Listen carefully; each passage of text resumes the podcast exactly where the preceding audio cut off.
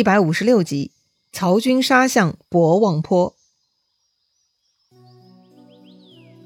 上一回咱们说到，刘琦三求诸葛亮，获得了保命计策，那就是远离计谋蔡氏，屯驻江夏。经此安排啊，刘表呢也就不急着找东吴复仇了。万一惹了东吴，他的亲儿子估计是没能力抵挡的呀。这样呢，也就没有刘备啥事儿了。刘备回新野，继续操练兵马。而曹操在玄武池练兵，准备南征这件事情啊，就像狼来了一样，一直在说，但具体的时间表呢，没人知道。就像悬在头上的利剑，似乎啊，随时要掉下来一样。那曹操到底是怎么准备的呢？曹操上次打败袁绍势力，自己的实力呢也大大增强了，所以在朝政方面，曹操也要做些调整。曹操免去了三公之职。自己以丞相名义将三公的权力全部抓到了自己手里，任命毛玠为东曹院，崔琰为西曹院，司马懿为文学院。院啊，这个字呢，如今不太常用的，是缘分的缘，左边绞丝旁呢改成提手旁。这个字的意思就是辅佐性质官员的统称，属于办公室性质的幕后官员。所以毛玠、崔琰他们就是东西办公室的主任了。啊，那文学院这位司马懿呢？他就是专门搞文学的喽。那司马懿到底是何许人也呢？之前似乎也没提起过呀。对呀，这一年呢，司马懿三十岁，在咱们书里呢还是第一次提及。这个司马懿啊，字仲达，河内温人，也就是河南温县人。他是颍川太守司马俊之孙，京兆尹司马防之子，主簿司马朗之弟也。也就是说呀，这个司马懿的爷爷、父亲、大哥呢，都是当官的。事实上啊，他的高祖呢曾是汉安帝的征西将军，他的曾祖也是豫章太守。司马家祖上 N 代呢都是汉家臣子，他们呢都是效忠汉室的。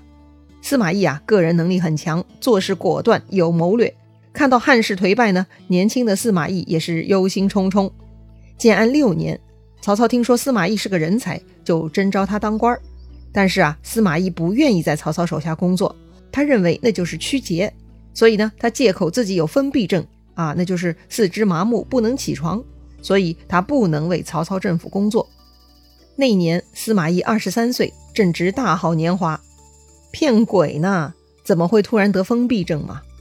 曹操自然是不相信的，所以曹操派人去司马懿家里呀，日夜偷窥，要探个明白清楚。那司马懿呢，也猜到曹操会偷窥自己，所以啊，他就忍住不起床。假装生病呢，一直躺在家里。就算曹操的人夜间去刺探，这个司马懿也坚决将装病贯彻到底。他晚上起夜啊，都叫人伺候，哎，真的像瘫痪了一样。有一个小故事哈，说是司马懿在家装病，府里上上下下都被他骗到了，所有的人都认为他是真病。说是有一天天气不错，司马懿吩咐下人在内宅帮他晒书。司马懿呢，颇有文学造诣，爱书如命。所以啊，好天气呢不是晒被子，而是要晒书的哈。结果不知怎的，突然又要变天了，而府中的下人呢都跑出去忙了，眼瞅着就要下雨，书要被淋湿了。司马懿呢就忘记自己装病这回事儿，冲出房间就把书籍给捧回来了。当时啊，他身手矫健，行走如常，像闪电一样就搞定了这件事儿。这一幕呢，恰好被人给看到了。好，是曹操派来的刺探的人看到的吗？万幸哈，估计呢是天气不好，那个刺探的已经回去休息了，他没有看到。看到这一幕的呢是司马懿自己府上的下人，而这个下人呢也看呆了。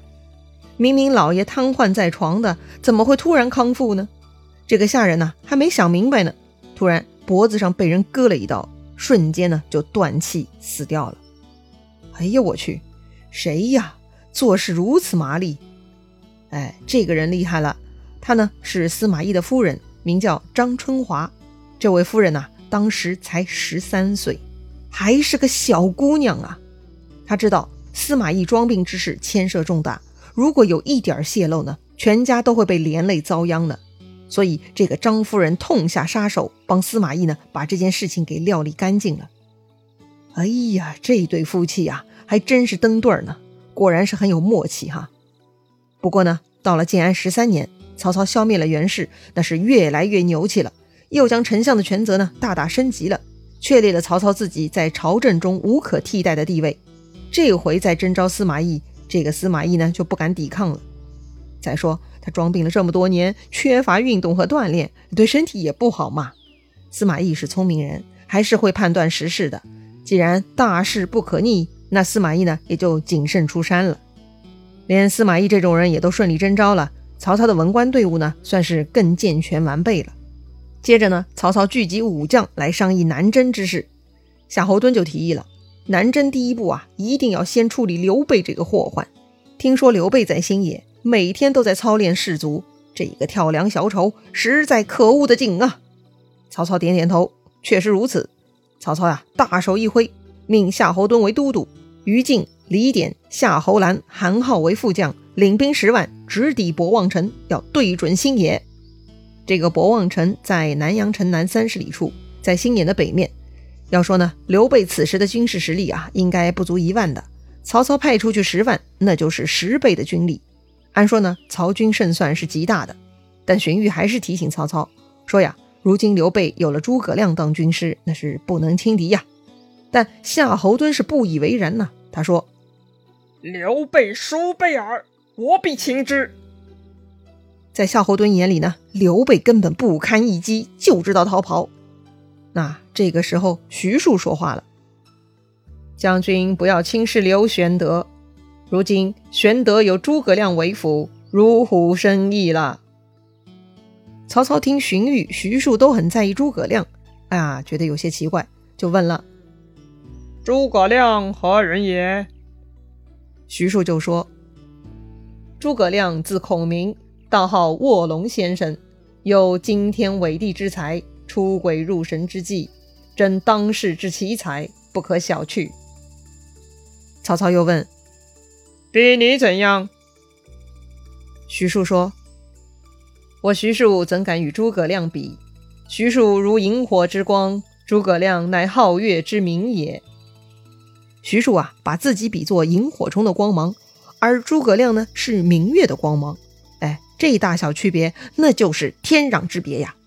要知道，徐庶在曹营众人心中也算是很厉害的人物了，他居然如此自贬而抬高诸葛亮，这个呢让夏侯惇是很不服气呀。夏侯惇就说了。元直之言谬矣！我看诸葛亮如草芥耳，有什么好怕的？如果这一仗我不能生擒刘备，活捉诸葛亮，我愿意将首级献于丞相。曹操看夏侯惇气势很盛，哈，十分欣慰，说呀：“你早点发来捷报，我就高兴了。”夏侯惇呢，摩拳擦掌，立刻带兵出发了。说到这里，是不是有些奇怪？哎，怎么徐庶又会开口说话了呢？徐庶早就发誓不为曹操设一计，所以呢，他是不会给谋划的。前面他介绍诸葛亮呢，徐庶也是故意夸大的，目的就是为了激怒夏侯惇。果然呐，夏侯惇呢就自立军令状了。行军打仗嘛，特别是主将，一定是要稳重，一旦求胜心切，往往会出乱子，反而要吃亏的。所以呢，这里徐庶特别夸大诸葛亮。其实对于曹操这一方来说呢，就是帮了个倒忙。嘿，谁让曹操害死徐庶老妈呢？这也怪不得如今的徐庶了。既然夏侯惇这回真的出了门，那刘备那边做好准备了吗？说白了，请到诸葛亮呢，就算准备好了百分之八十了。刘备对诸葛亮那是非常的尊重，虽然诸葛亮是他的员工，但刘备对诸葛亮呢，就像对待师长，礼仪周到，非常谦恭。这种做法呢，让关羽、张飞两兄弟是很不爽哈。对刘备说了：“孔明年幼，能有什么才学？兄长待他礼数太过了。况且也没有见到他带来什么了不起的成果呀。”刘备呢，摇摇头，他说：“呀，我得到孔明就是如鱼得水。两位兄弟别再说了。”刘备呢，这就把关羽、张飞的话头给堵住了。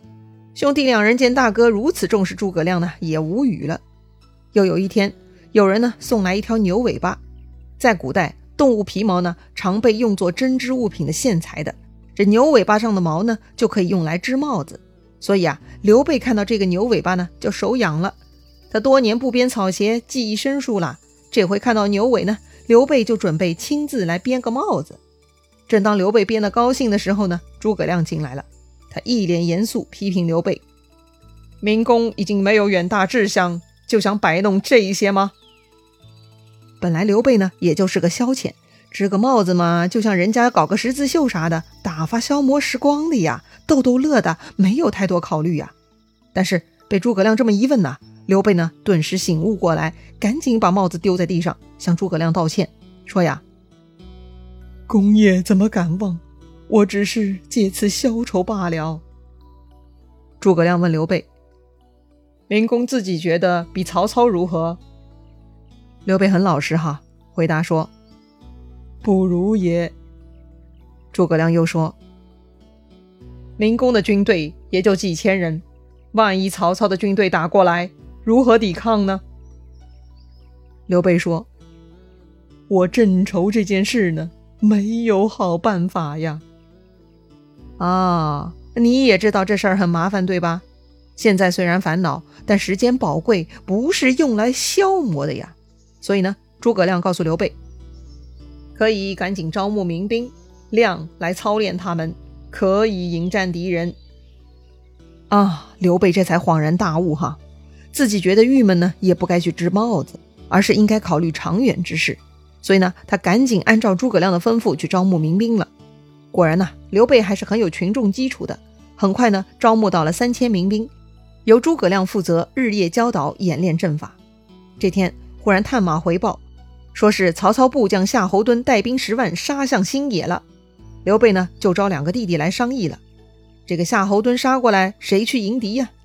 张飞就说了啊：“哥哥何不派水去？”水？对呀，前面刘备说过，他得到诸葛亮呢，就是如鱼得水。所以啊，张飞在这儿呢，就拿水在讽刺诸葛亮呢。既然大哥觉得诸葛亮样样行，那……曹军打过来，就让诸葛亮去呗。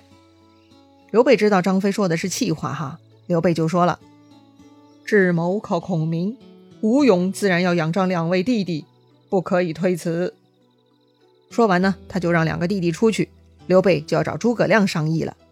那诸葛亮有什么好的应对之策呢？这回是诸葛亮首次出战呐，会不会出洋相呢？哼，咱们下回再聊。